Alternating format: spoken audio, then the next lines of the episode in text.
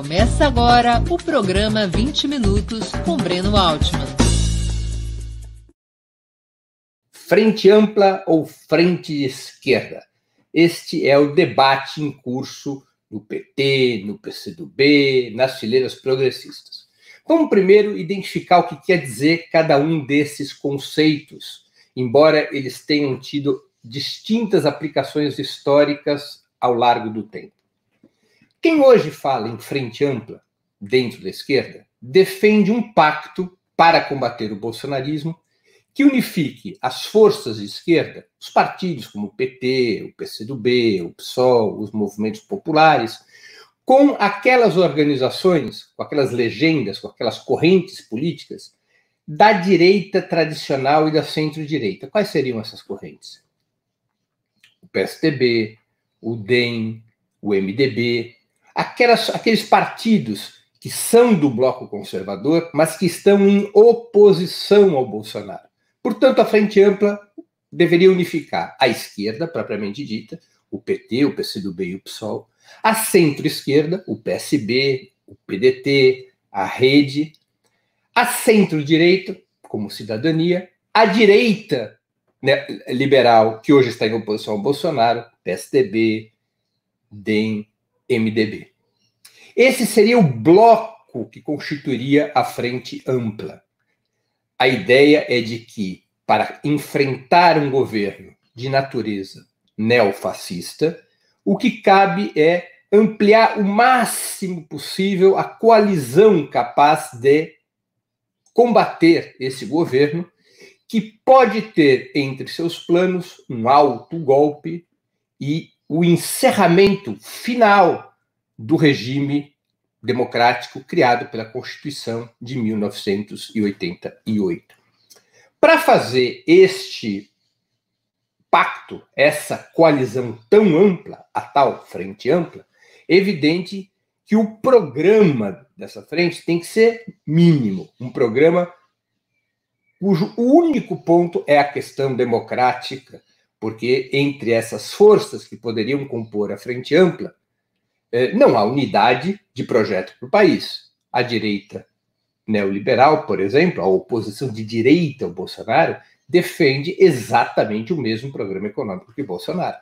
Portanto, uma frente ampla contra o Bolsonaro, em que esteja essa direita neoliberal, não pode ter um programa de ruptura com o atual modelo econômico. A bem da verdade, não pode ter, nem mesmo nesse programa, a defesa dos direitos dos trabalhadores, que também se contrapõe à direita neoliberal. Se nós olharmos para um dos manifestos que, foi lançado, que foram lançados no fim de semana passado, um manifesto que recebeu o nome de Juntos, é, nós vemos que, e é, que é um manifesto que expressa essa coalizão que vai da esquerda à direita neoliberal, de setores da esquerda, setores da direita neoliberal, nós veremos esse problema do programa muito bem expresso. Para garantir a assinatura de um espectro tão grande, não apenas não há qualquer menção aos direitos dos trabalhadores e à política econômica, como tampouco há qualquer citação ao Bolsonaro, porque a direita neoliberal não está favorável ao impeachment do Bolsonaro ou à convocação de novas eleições presidenciais. A direita neoliberal é favorável à Operação Lava Jato, e, portanto, ali tampouco há qualquer crítica a, a, a essa, essa verdadeira a, a essa ferramenta de construção do Estado policial que foi a Operação Lava Jato. Então, para criar essa coalizão tão ampla contra o Bolsonaro, o programa tem que ser rebaixado para poder juntar todo mundo. Quem fala em frente de esquerda ou frente popular tem uma outra concepção.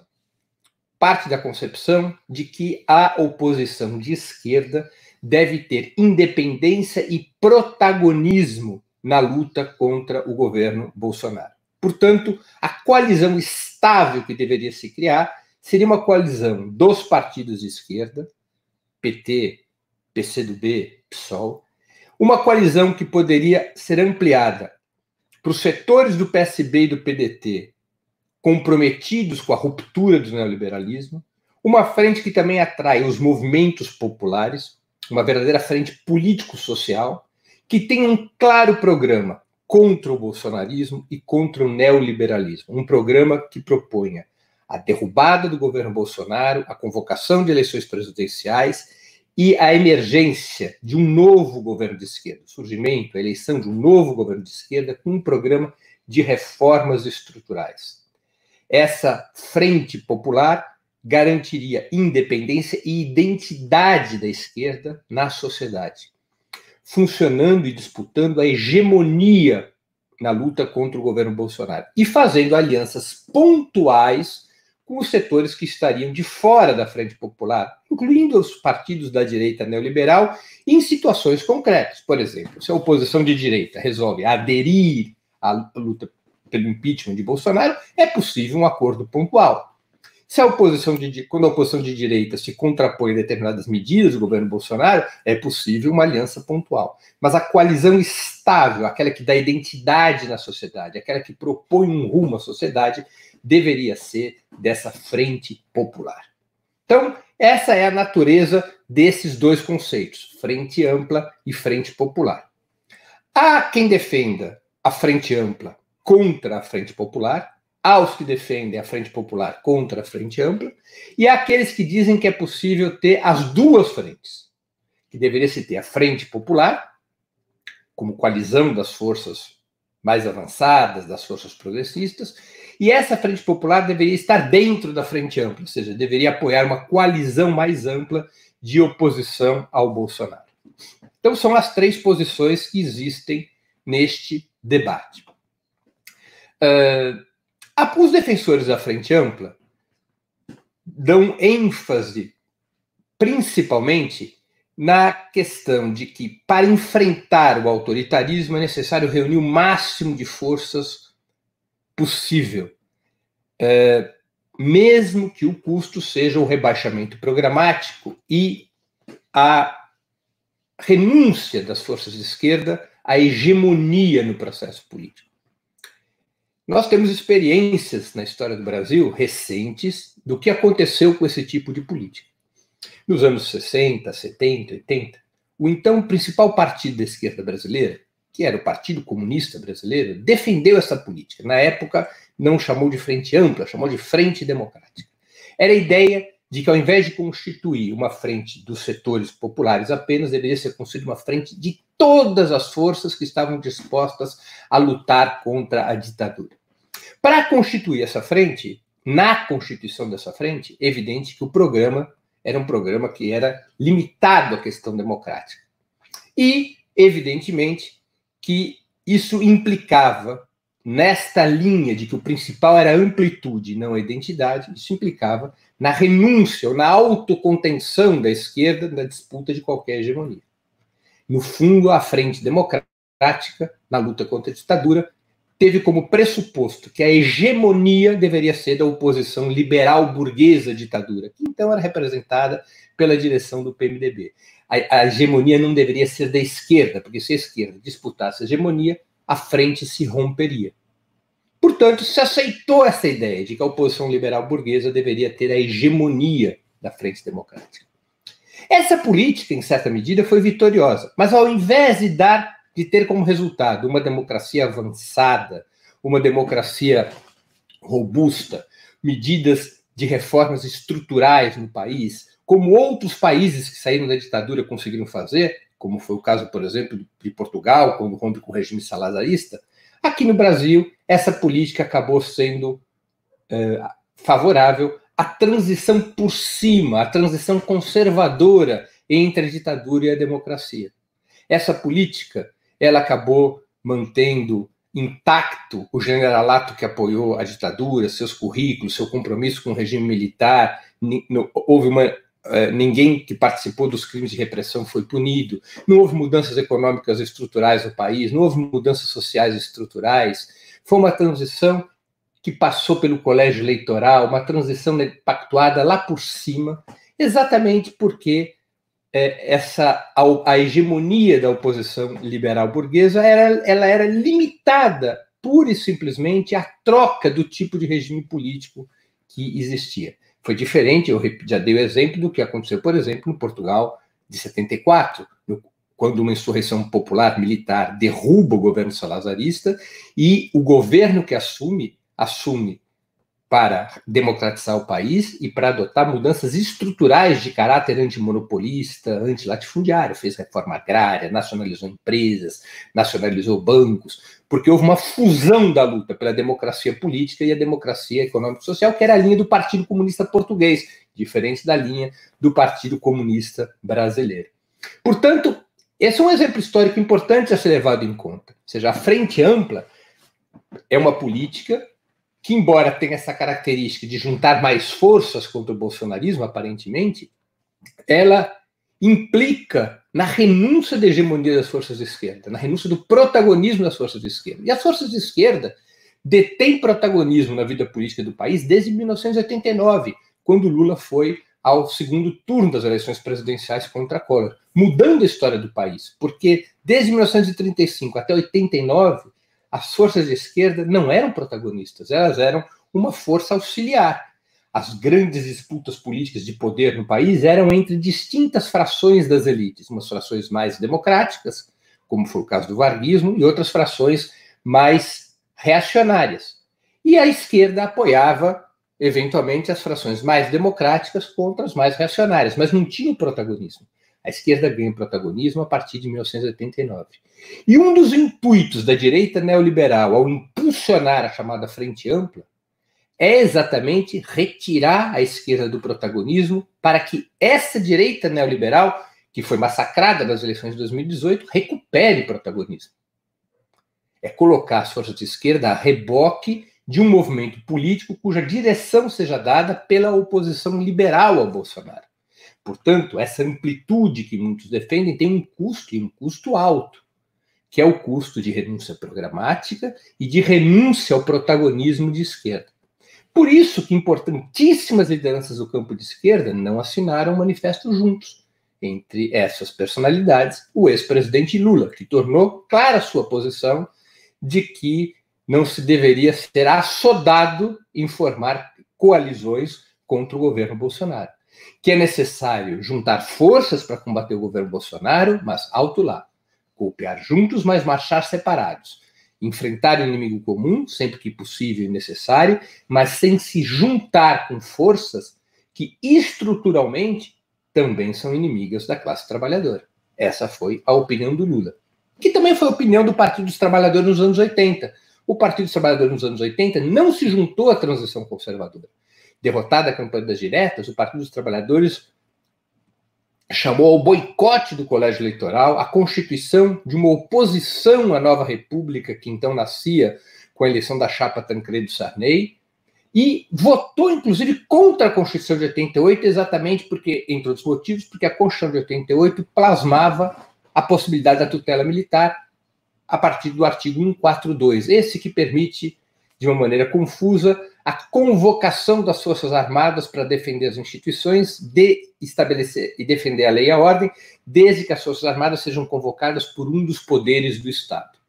O Partido dos Trabalhadores, portanto, rompe com a transição conservadora naquele momento, não vai ao colégio eleitoral e garante um caminho independente da esquerda. No início foi uma política isolada, mas isso resultou em 89.